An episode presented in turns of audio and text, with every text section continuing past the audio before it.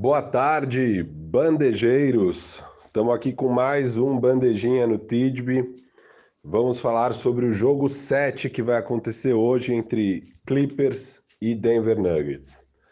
Para contextualizar um pouco aqui, queria falar que o Clippers nunca na história chegou numa final de conferência.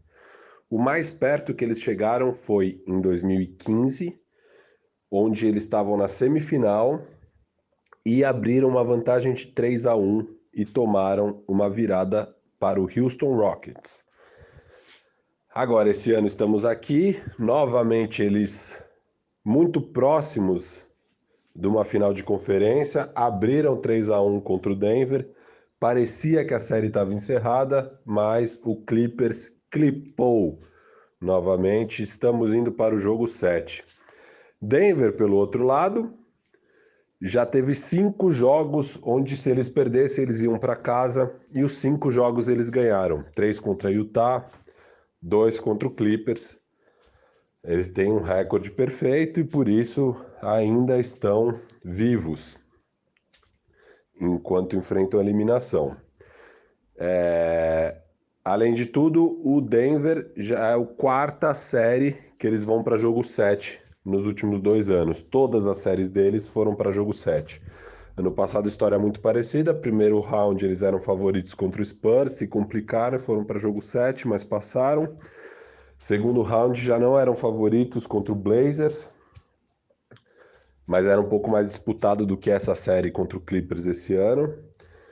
Mas enfim, foi para jogo 7, perderam no jogo 7. E esse ano novamente a mesma coisa. Jazz jogo 7, agora jogo 7 contra o Clippers. Será que dessa vez Denver passa para a final? Tem aí a questão psicológica, né, que o time chega com muita moral quando reage um 3-1, mas o Clippers tem Kawhi Leonard e, enfim, um dos melhores plantéis aí da liga. Vamos discutir aqui um pouco, é, vamos falar sobre a série, eu queria entender da galera se vocês estão mais decepcionados com Clippers ou surpresos positivamente com o Denver. Destaquem aí o que mais vocês quiserem e eu quero o palpite de todo mundo sobre quem passa hoje à noite. Bora que vai ser legal.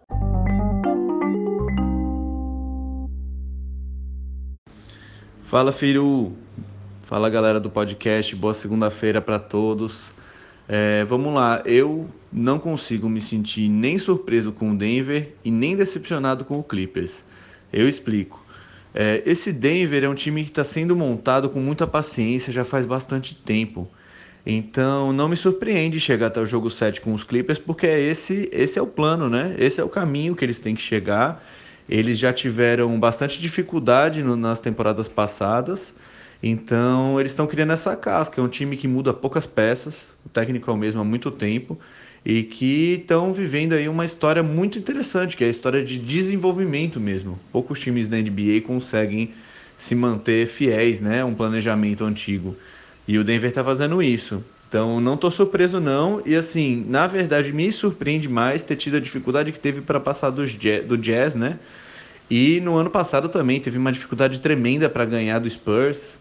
Então, é, tá tudo dentro do, dentro do plano, eu acho. Tá legal e eu espero que ganhe.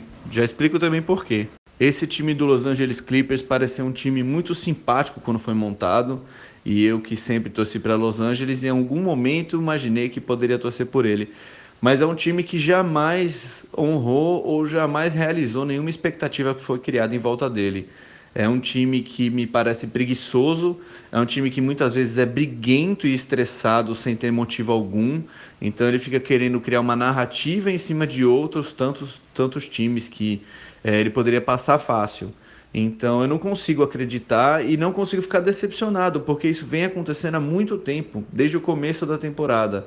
Então, tá todo mundo esperando o momento em que esse Clippers vai ser o time que parece no papel. Ele não deveria nem ter ficado em segundo lugar pro Lakers. É um time que, quando a gente vê a montagem dele, ele é um time para ser primeiro. E, e não está acontecendo, né? A gente ainda teve alguns jogos em que o Paul George com o Kawhi combinaram muito bem, mas não, não chegaram naquilo tudo que todo mundo sonhou.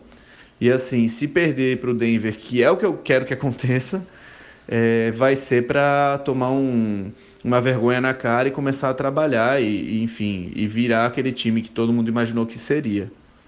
A gente nem precisa ir muito longe na memória para lembrar todas as, as fábulas né, que contaram sobre esse time, sobre como o Philadelphia conseguiu abrir mão de Landry Shamet, o grande arremessador puro da liga, ou como Pat Beverly, o melhor defensor da liga para todas as estrelas. E ele ainda pode parar, né? Ou como Montrezl Harrell é o futuro da posição de pivô, que esse cara modernizou o jogo e tudo mais. Então são coisas que a gente ouviu muito superlativas e que a gente até vê, mas a gente vê numa proporção que não satisfaz. Esse time não, não satisfaz, é isso. Eu acho que vamos terminar com isso aí. Cara, aproveitando o gancho sobre o Montrezl Harrell, é uma coisa assustadora o que está acontecendo nesses playoffs, mas principalmente nessa série específica, o Clippers está numa posição onde eles não podem mais se dar o luxo de dar muitos minutos para o Montrezl Harrell, porque ele, todo jogo é menos 30, menos 20. A diferença do Clippers com o Zubac na quadra para o Montrezl Harrell contra o Jokic é uma coisa realmente preocupante aí para os Clippers.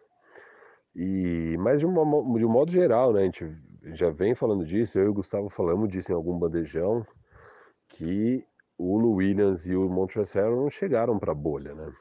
Eles, enfim, nem jogaram no seeding games e até agora não, não voltaram para aquele patamar onde os dois concorreram ao prêmio de sexto homem do ano e o Montrezl levou. Uma hipótese que eu gosto de pensar é a seguinte, né? Montrezl e Lou Williams muitas vezes jogam contra a second unit de times não tão fortes, não tão profundos, que não tem um banco muito bom e deitam e rolam, né? E isso faz com que eles tenham esses números muito fortes e estão todo ano concorrendo a esse prêmio. Só que quando chega na hora dos playoffs, a gente sabe disso, a rotação encurta, né? Os times jogam com oito jogadores, os top players jogam mais de 40 minutos quando precisa. E então, que é a grande questão do Toronto Raptors, né? A, a grande força deles era o elenco profundo, e nos playoffs, na verdade, você precisa do oposto, você precisa de dois caras que vão resolver, que é o que o Lakers é. Então eu acho que está acontecendo um pouco disso com o Clippers. Lou Williams e Montrezl não estão mais pegando as defesas ruins, as second units ruins, e tem que jogar agora o jogo para valer. Então é enfrentar a first unit do Denver, né? Você vai enfrentar Jamal Murray, é, Nikola Jokic, e aí o papo é outro, né? E estamos vendo isso. Então eu acho que é um pouco disso e um pouco essa questão de que era a grande preocupação com o Clippers, né? Eles nunca parecem um time coeso é, que, que, deu liga. E, e o, o e o Williams, particularmente, não, não encararam esse desafio da bolha com a seriedade que deveriam, me parece, né? Agora, sobre a pauta inicial, eu acho que eu tô mais surpreso com o Denver do que decepcionado com os Clippers. Mas até concordo com o Guilherme que não é nenhum nem outro. Acho que não, tô surpreso com o Denver, é um time que tem esse histórico de ir para jogo 7. Todas as séries deles nas últimas duas pós-temporadas foram para jogo 7, ganharam do Spurs no jogo 7, perderam para o Portland no jogo 7, ganharam do Utah no jogo 7 e agora contra Denver no jogo 7 novamente, contra Clippers. E é um time então resiliente, que não se entrega fácil, mas que também tem problemas quando eles são os mais fortes. É, eu acho que contra o Spurs realmente era a falta de maturidade, era um, praticamente o primeiro playoff dessa galerinha aí junta. É, já contra Utah esse ano eu culpo muito mais as questões físicas deles, os problemas de lesões é, que tiveram, já falei disso no bandejão. E o Clippers é isso, né? Um time que não deu liga o, jogo, o ano inteiro. O Doc Rivers faz um péssimo trabalho. É, imagina esse time bem treinado, imagina esse time que, que você pega um Miami, você pega o Toronto, você pega o Boston, são times muito bem treinados Imagina com as peças que o Clippers tem, você treina tão bem. Mas parece um time que nem treina, né? Que é, mais, é muito mais ficar lidando com os egos ali, com aquela questão toda, e com as lesões e as condições físicas do que treinar. Então, você não vê o trabalho do Doc Rivers, não tem nada ali. É um time que não deu liga, não tem, não tem nada ali, só tem ótimos jogadores. E é isso, né? Então não, não é decepcionante. É um time que ali no jogo 3 e 4 parecia que tinha se encontrado. Até me levou a crer que a série já estava para acabar no jogo 5, porque é um time, eles foram muito fortes defensivamente. Mas aí voltou a ser o Clippers de sempre, no jogo 6 e 7. Então não chega a ser uma decepção. Eu acho muito difícil fazer uma previsão aqui de quem leva. Eu acho que o aspecto mental vai estar tá todo pro lado do Denver. Porque quando você vende um 3-1, empata 3-3, puta, normalmente o outro, o time que tá tomando esse empate tá em meltdown. É, mas, puta, tem o Kawhi Leonard do outro lado. E eu não consigo apostar contra o Kawhi num jogo 7 contra esses jogadores ainda jovens do Denver. É, o principal homem, sem dúvida, é o Jokic. E eles estão pegando cancho, né? Você vai para o jogo 7 contra Portland na semi do ano passado, você vai pra, agora contra 7 contra o Clippers. Então é, é, um time que todo mundo sabe, eu ponho muita fé no futuro, mas acho que esse ano ainda vai dar Clippers, a não ser que realmente o aspecto mental tenha ido para as cucuias. Mas é difícil apostar contra o Kawhi Leonard nesse, nesse jogo. Mas é isso, eu tô com o Guilherme, óbvio, torcer muito, muito aí pro Denver levar. Acho que é tipo 51 49. Na verdade, acho que é 50 50, assim pode dar qualquer coisa mesmo esse jogo 7. E, mas eu vou só para sair, só para não murilar aqui, eu vou falar aqui da Clippers. E aí, pessoal do Bandejinha, que é o Mesa, tudo tranquilo? Cara, sobre jogo 7, eu vou ser bem sincero. Eu dava essa série quase como terminada. Eu não vi o jogo 5, porque eu falei, vai acabar. Aí o jogo 6 abriu aquela vantagem eu larguei e fui, lamentavelmente, acompanhar Corinthians e Fluminense e não vi a virada. Mas eu vou afundar com o navio. Vai passar o Clippers. Eu não vou acreditar que o time do Kawhi Leonard vai tomar uma virada dessa. Simplesmente por isso. Por mais irritante que tenha sido o Clippers ultimamente, por mais raiva que dê esse interruptor, esse switch de ligado e desligado, e eles desligando tanto, com tanta falta de vontade. Eu acho que hoje eles passam. E aí, galera, boa noite. Então, velho, eu também, assim, o Clippers, para mim, eu falei esses dias aí, é o, é o Sixers do Oeste, velho.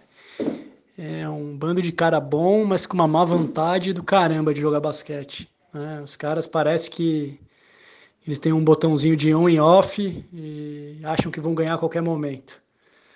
E eu tô torcendo para ser um jogo disputadíssimo, assim, né? É, e queria até que o Clippers se ferrasse e perdesse, mas eu apostaria no Clippers ainda. Acho que eles têm muito mais time e eles têm uma capacidade enorme de fazer um. fechar o cerco ali na, na marcação e fechar todo o ataque do, do Denver, exceto o Jokic, né? Então por isso que eu aposto neles ainda. Gostou desse bandejinha? Concorda com as coisas que a gente falou? Discorda? Enfim, o que você achou aí pode comentar nas redes, estamos no Instagram, no Twitter, quem me segue lá é FiruBR. É, pode trocar uma ideia, a gente adora ouvir o que vocês acharam e, e conversar sobre basquete. Até a próxima, pessoal.